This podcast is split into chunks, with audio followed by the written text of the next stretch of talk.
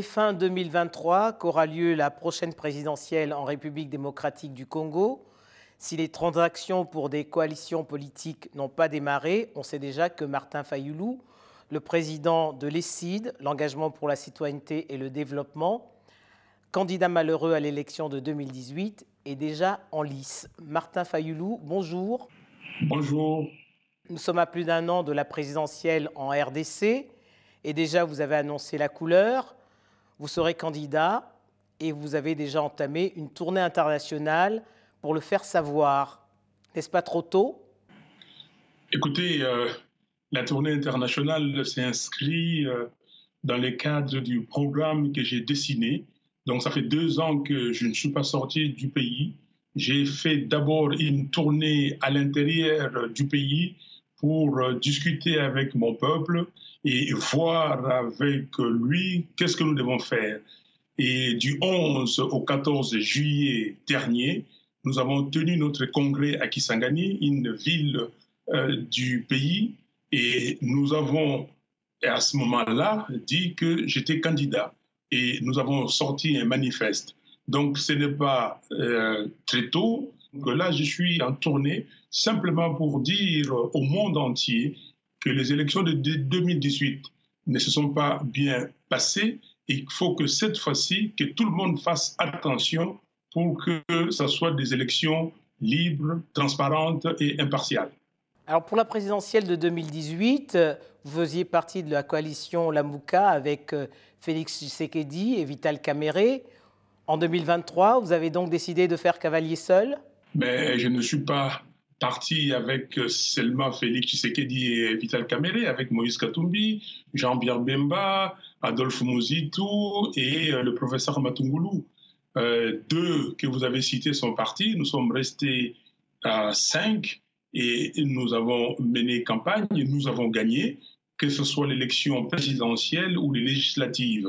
Mais vous savez qu'on a fabriqué les chiffres pour donner M. Tshisekedi vainqueur. Il ne l'était pas.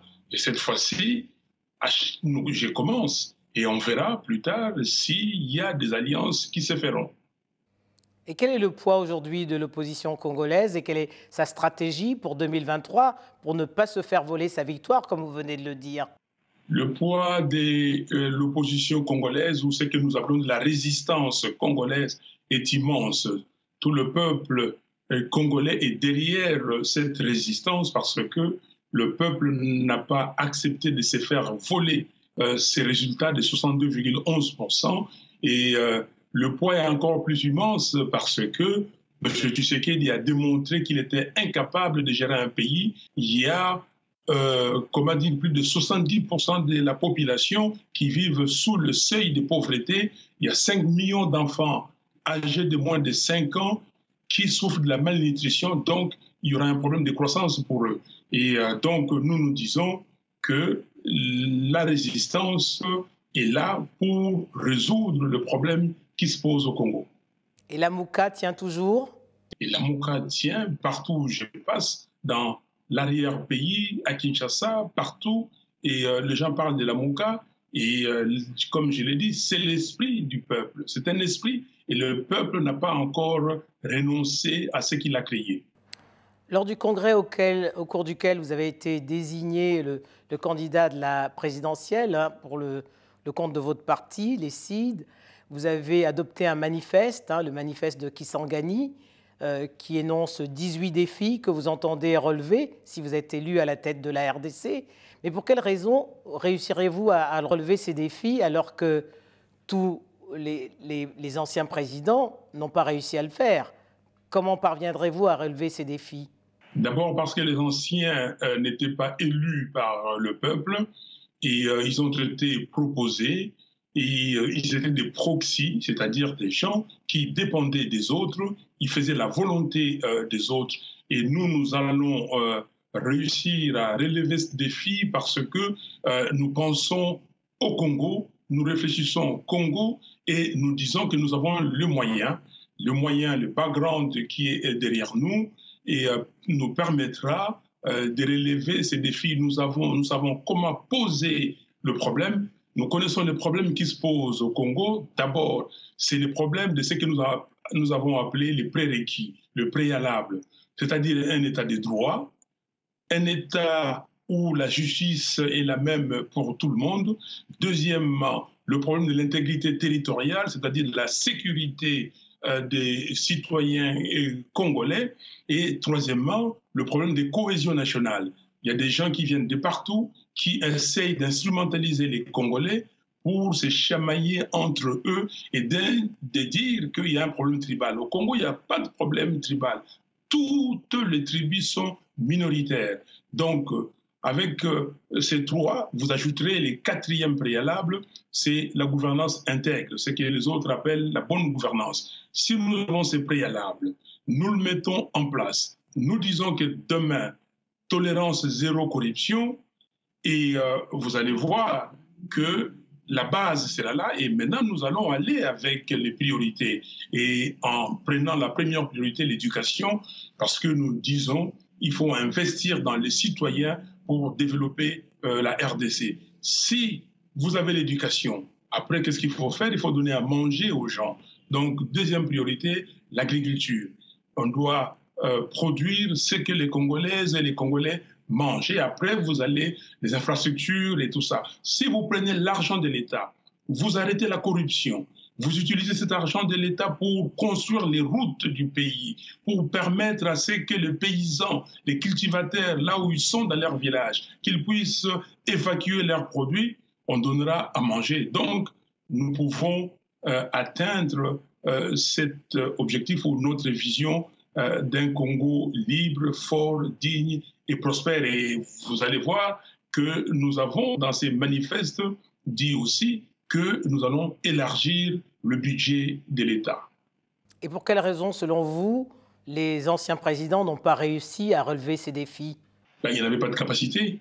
Dites-moi les anciens qui sont là, euh, ils n'avaient pas de niveau, ils n'avaient pas de capacité. Euh, on ne s'improvise pas à la tête d'un pays ou à la tête d'une organisation comme ça, on vient, on commence. Le, président ou la présidence de la République ne peut pas être son premier emploi. Donc, euh, nous, nous avons un background, euh, nous avons travaillé sérieusement et nous avons démontré de quoi nous avons été capables. Nous avons été en politique depuis, nous avons fait les pas, nous avons regardé et nous connaissons le problème qui se pose au pays. Nous avons été député provincial, député national et euh, nous allons, euh, nous connaissons le problème du Congo. Ces derniers mois, Martin Fayoulou, vous n'avez pas été tendre envers celui qui fut votre allié en 2018, hein, un de vos alliés, Félix Tshisekedi. Vous avez dénoncé le montant des émoluments des députés, la corruption, l'insécurité à l'Est. On a décidé qu'une force régionale de la communauté d'Afrique de l'Est allait être déployée hein, pour régler la question de l'insécurité dans l'Est du Congo. Vous dénoncez un projet de balkanisation de la RDC. Sur ce point, vous êtes aujourd'hui sur la même longueur d'onde que Félix Tshisekedi. Mais alors, comment régler de manière définitive la question de l'insécurité à l'est du Congo? Nous sommes sur la même longueur d'onde avec M. Tshisekedi, simplement au niveau de parole. Et euh, vous savez, ce que euh, les Anglais appellent le lip service. Donc, c'est un service de lèvres, de parole. Mais M. Tshisekedi nous a rejoints parce qu'il sait que tout le peuple congolais ne veut pas euh, de cette affaire de balkanisation du Congo. Tout peuple congolais, tous les Congolais disent que c'est le Rwanda qui nous agresse. M. Félix Tshisekedi sait bien qu'il a été nommé et mis euh, sur ce fauteuil du président de la République avec la complicité de M. Kagame.